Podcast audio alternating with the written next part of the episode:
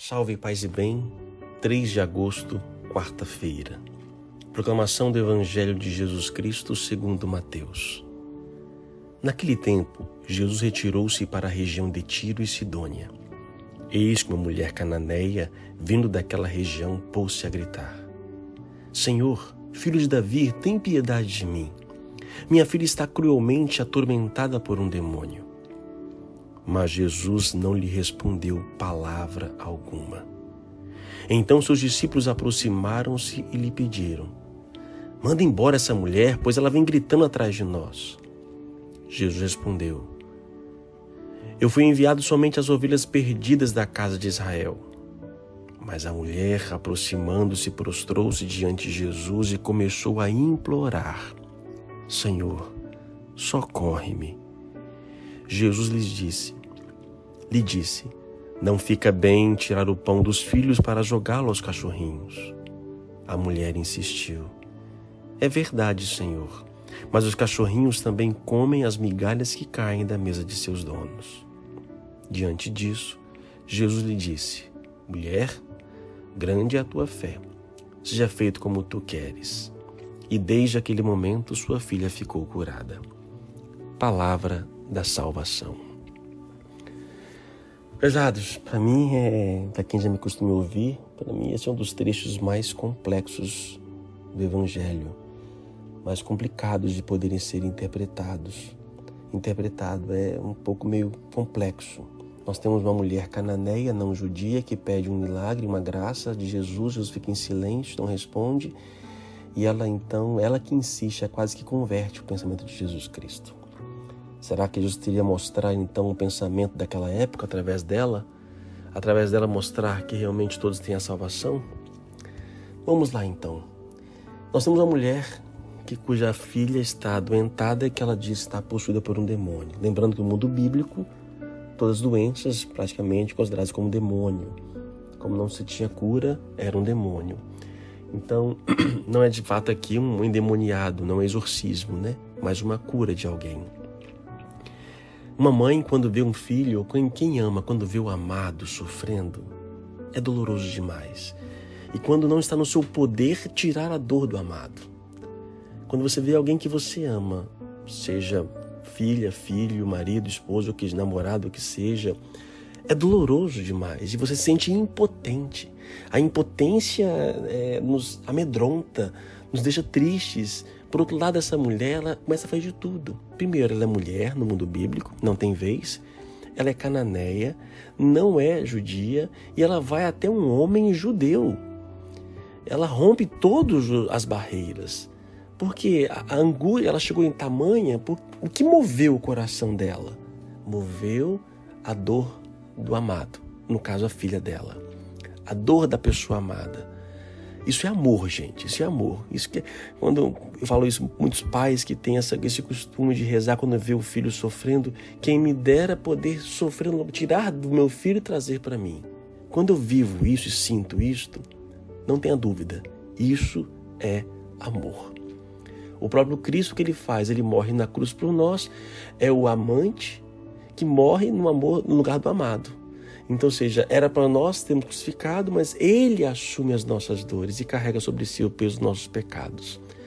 Essa mulher então faz de tudo. E ali ela encontra a primeira barreira. Qual é a primeira barreira? O silêncio de Deus.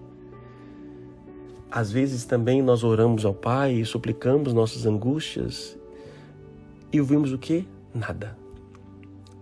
E muitos param por aí abandonam a fé, abandonam a igreja, porque não houve no seu coração, não houve uma resposta, não houve uma acolhida.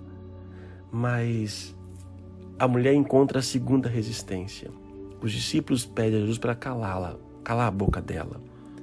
Além de tentar ela encontra a dificuldade da comunidade. A comunidade não quer que ela entre, não quer que ela se aproxime, quer afastar. Por quê? Ela não pertence ao nosso grupo. Ela não é do nosso credo, ela não vem à nossa igreja, ela não vem à igreja todos os domingos. Então tenta calar. Quem é você pedir alguma coisa? Sai daqui. Isso não, é, não pertence a nós. Mas essa mulher insiste.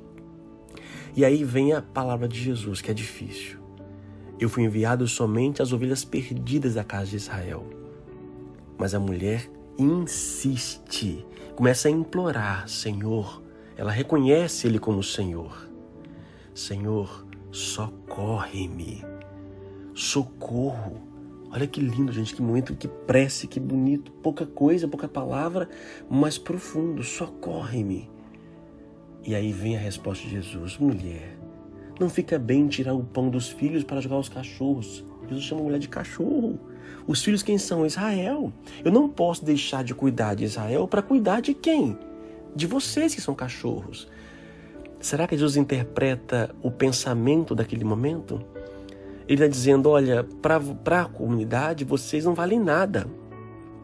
Mas ela vem insistir. Mas até os cachorros comem as migalhas que caem da mesa dos seus donos. Eu só quero a sua migalha. Eu não quero mais nada. Eu não quero sentar à mesa. Eu não quero ser do povo de Israel. Eu quero a migalha do seu tempo. Caraca, que mulher é essa? Jesus então olha para ela e diz: Mulher, grande é a tua fé. Foi a insistência dela. Volto a dizer, essa imagem de Jesus não é que nós estamos acostumados a ver. Gosto de imaginar e pensar que a atitude de Jesus aqui é simplesmente para representar como se vivia naquele tempo. Mas também ele está aberto. Sim, ele veio, o povo de Israel é o povo escolhido. Ele veio para eles, mas também ele se abre Alguns vão dizer que Jesus vai se entendendo como Messias e aos poucos vai compreendendo sua missão. Mas talvez eu quero, ali, quero destacar a crueldade daquele povo. Jesus representa a crueldade, que somente era para alguns. E nós não viemos somente para alguns, não é só a minha família, não é só para os que estão próximos a mim. Ele veio para todos. Por isso é necessário hoje insistir. A palavra de hoje é insistir. Não pare na primeira barreira. Não pare se o silêncio de Deus se manifesta, ou talvez eu não consiga ouvir a voz de Deus, como vimos ontem. Não pare se a comunidade coloca freios. Não pare, não pare, persista. Insista. É na insistência que vamos alcançar a graça. Amém. Oremos. Senhor nosso Deus, socorre-me Socorra-nos, Senhor Deus.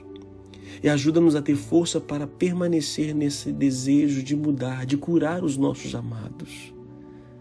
Nossos amados, família, amigos estão sofridos, machucados. Gente em nossa casa que está adoentada, Senhor, socorre-me. Nós, nós somos hoje, nós somos do povo de hoje pertencente à voz, do reino de Deus, somos batizados, crismados, vivemos a nossa fé, estamos na, na caminhada. Senhor Deus, não queremos somente sentar à mesa, mesmo que seja migalha da vossa graça. Dai-nos a migalha de vossa graça. Socorre-me, Senhor. E eu peço ao Pai bendito para aqueles que me ouvem neste momento, dai a força da persistência e da insistência. Não permita, Senhor Deus, que eles parem no primeiro obstáculo da vida, que eles continuem firmes e fortes na vossa graça. Que Deus te abençoe, hoje e sempre, Pai, Filho Espírito Santo. A palavra é insistir. Deus te abençoe.